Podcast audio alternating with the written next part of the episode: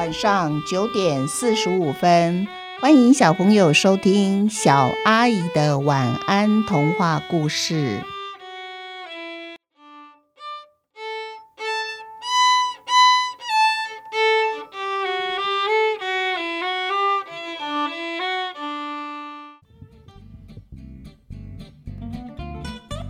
钢琴和钢琴家这个故事，我邀请了三个小朋友和我一起说故事。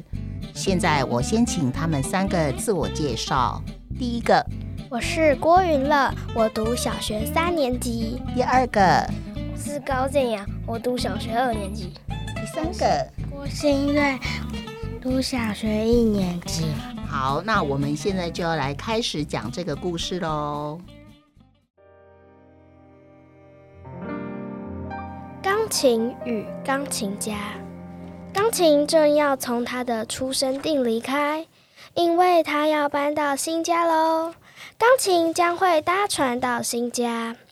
有一个世界知名的钢琴家，因为他不敢搭飞机，而他长年累月必须到世界各国演出，所以他和钢琴一样，也是搭船。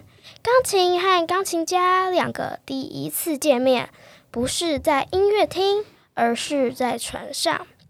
就在好几个月以前，有个很会挑选钢琴的人，他从遥远的岛国搭飞机来到钢琴的出生地，并且选奏了一台钢琴。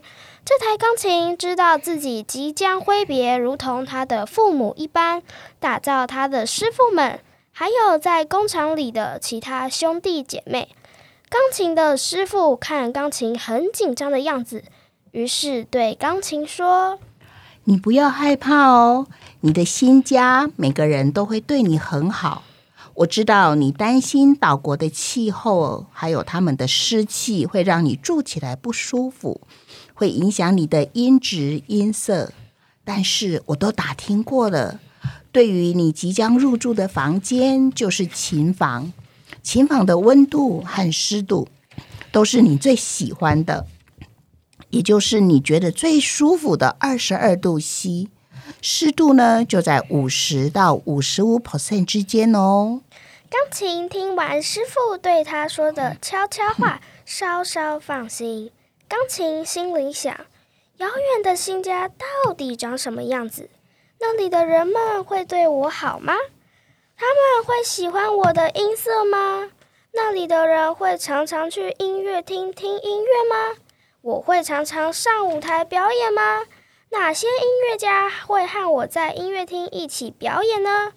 钢琴心中充满各种疑问，不过这些疑问无人可以帮他解答，除非他亲自到了那个新家，才会有答案。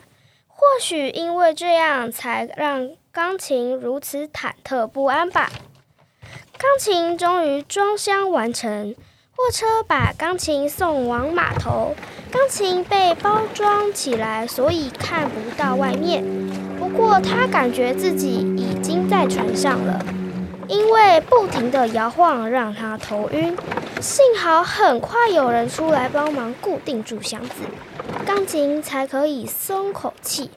钢琴好担心晕船，因为听说晕船会吐，不知道自己会吐出什么东西来，是琴弦，还是黑白琴键，或者是琴桥钉？你刚才有听见箱子里发出的声音吗？钢琴松口气的时候发出了声音，正好被固定箱子的工人听见了。这时候，另一个工人说。你别吓我，箱子里装的是钢琴，钢琴要有人弹才会有声音。你看，箱子外面写着“目的地台湾”，这个国家你去过吗？我没去过，不过在网络上看过台湾那儿的珍珠奶茶和臭豆腐，听说很有名。可惜啦，钢琴又不吃这些东西。如果是我们两个去的话，该有多好啊！载着钢琴的船终于开走了。钢琴的新家人对他很珍惜，他们多花很多钱让钢琴搭客轮而不是货轮，所以钢琴不必和其他货物待在装满货物的货舱里面，那里拥挤又嘈杂，只在少量货物的客轮待起来比较舒服。从钢琴的出生地德国到台湾，约需要一个月左右呢。那个不敢搭飞机的钢琴家，正好也遭这双客船。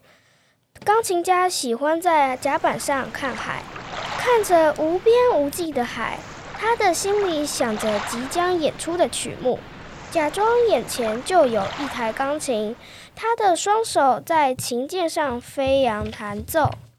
无意间，钢琴家走到放箱子那儿。钢琴家读着箱子外面写的目的地的名字，他流下眼泪。钢琴在箱子里感受到外面湿度有些微的改变，他以为是下雨了。接着，神奇的事发生，有人在箱子外面敲打，不是十根指头轮流在弹奏。琴一出生就清楚这个动作。于是马上配合十只手指头弹奏，钢琴发出了《望春风》这首曲子的旋律。钢琴家在下一站下船，船继续往前开去。又过了好几站，钢琴才下船。钢琴的新家人为了欢迎他回家，特别举办了介绍新钢琴给大家认识的。记者会和音乐会，钢琴感受到新家对他的热情与喜爱。这天，钢琴从琴房被送到国家音乐厅的舞台上。今天晚上有一场音乐会。早上，钢琴家要来彩排。当钢琴家和钢琴在舞台相见的那一刻，他们认出彼此。他们在心里说着同样的一句话：“你也回家了。”好，谢谢三个小朋友精彩的说故事哦。我们一起想一想，小朋友，今天的故事中有提到钢琴的琴键有两种颜色，你们还记得是哪两种颜色吗？如果你有机会可以掀开钢琴的盖子，不要忘了数一数钢琴共有多少个琴键。还有，你们听过《望春风》这首歌吗？如果没听过，可以请爸爸妈妈放来给你们听一下。欢迎小朋友继续收听小阿姨的晚安童话故事，我们下次见哦。好，来，小朋友，我们一起跟大家说晚安，来，一二三，晚安，谢谢。